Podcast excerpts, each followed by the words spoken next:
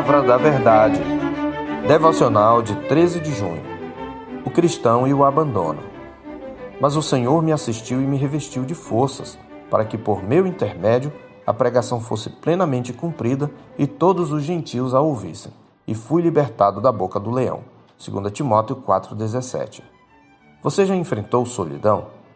Como você lidaria com o abandono? Mesmo o cristão mais fiel e maduro pode enfrentar tais infortúnios. Abandono e solidão foram os companheiros de Paulo em seus últimos dias de vida. Além da sensação da proximidade de sua morte, ele experimentou o abandono em vários níveis.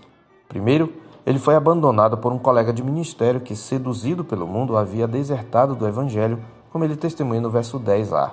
Porque Demas, tendo amado o presente século, me abandonou e se foi para Tessalônica.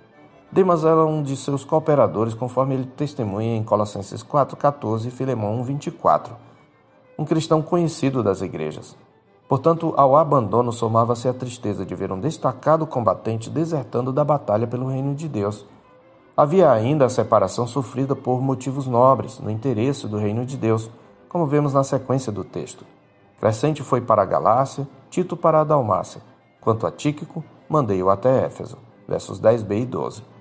Na situação de Paulo, um cristão já idoso e prisioneiro numa masmorra, mesmo a separação justificada parecia reforçar o sentimento de abandono e solidão. Por isso ele pede ao seu amado filho na fé: procura vir ter comigo depressa. Somente Lucas está comigo. Toma contigo Marcos e traze-o, pois me é útil para o ministério. Versos 9a e 11. Era possível a um cidadão romano receber visitas de amigos ou familiares e ser por eles auxiliado em suas necessidades mas Lucas não dava conta disso sozinho. À solidão se somava o desconforto do frio que passava na prisão. Daí o pedido pela capa. Quando vieres, traze a capa que deixei em Troade, em casa de Carpo, bem como os livros, especialmente os pergaminhos.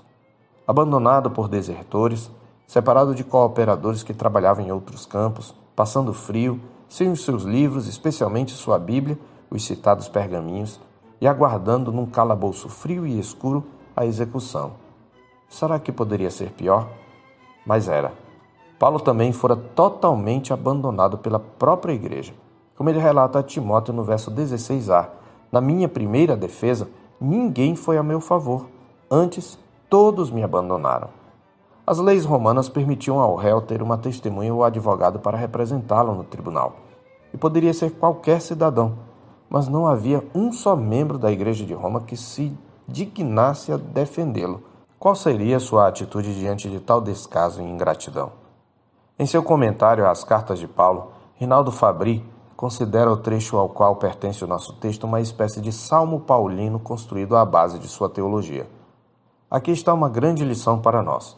O cristão não abandona sua confissão de fé, mesmo nos momentos mais tensos. Pelo contrário, sua fé determina a forma como ele os enfrentará. Ou melhor, a forma como ele enfrenta o abandono e a solidão revela no que realmente ele crê. Paulo se comporta de acordo com o modelo bíblico do justo sofredor, que é abandonado por amigos e vizinhos e atacado por inimigos. E estes não estavam somente do lado de fora, havia oposição também de dentro das fileiras do povo de Deus. Alexandre, o latoeiro, causou-me muitos males, diz ele no verso 14 mas entrega a Deus a injustiça sofrida. O Senhor lhe dará a paga segundo as suas obras. Como observou novamente Rinaldo Fabri, são notáveis aqui alguns paralelos entre o sofrimento de Paulo e a paixão de Cristo. Alexandre o Latoeiro, diz ele, tem um papel análogo ao de Judas, o traidor. Paulo, tal como Jesus, anuncia para o traidor a ruína reservada aos pecadores. Paulo perdoa os que o abandonaram, como Jesus perdoa sobre a cruz os seus adversários. Assim, o apóstolo fala como o justo fiel dos salmos, como aquele que espera a salvação definitiva do Senhor. Por isso, desde já pode cantar o hino de louvor, ao qual a Assembleia é convidada a associar-se com o Amém. Mas Paulo não faz isto de si mesmo. Fosse por sua própria força e virtude, ele jamais suportaria tal abandono e solidão. Antes, ele pode suportar tudo por causa daquele que nunca o abandonou, como ele testemunha em nosso texto mas o Senhor me assistiu e me revestiu de forças. Paulo testemunha aqui que encontrou em Cristo aquele defensor que ele não teve entre os irmãos. Aquele por cuja causa estava preso jamais o abandonara. Este é o seu testemunho. Ele proporcionou um senso da sua presença na hora de comparecer ao tribunal, enchendo seu espírito de força. Se somos de Cristo Jesus, mesmo que todos nos abandonem, a presença de Cristo é nossa suficiência. Ele nos fortalece para enfrentarmos o abandono, a separação, a solidão e até mesmo a morte, a fim de que não apenas tenhamos conforto na angústia, mas também para que cumpramos nosso propósito de glorificá-lo. Paulo estava consciente do propósito da sua vida, e ele sabia que não morreria enquanto não o cumprisse, para que por meu intermédio a pregação fosse plenamente cumprida e todos os gentios a ouvissem, e fui libertado da boca do leão, diz ele.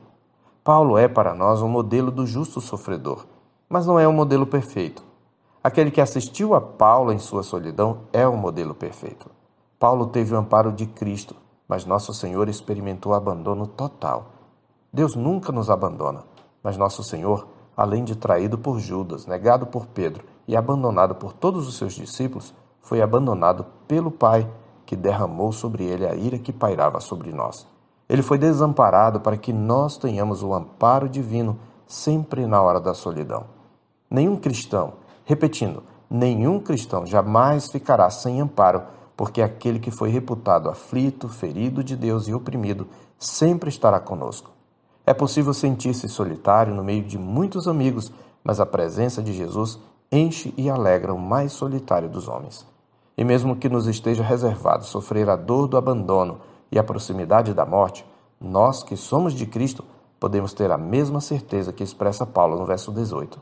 O Senhor me livrará também de toda obra maligna e me levará salvo para o seu reino celestial. A Ele a glória pelos séculos dos séculos. Amém. Eu sou o pastor Marcos Augusto, pastor da Terceira Igreja Presbiteriana de Boa Vista, em Roraima. Tenha um bom dia na paz do Senhor Jesus.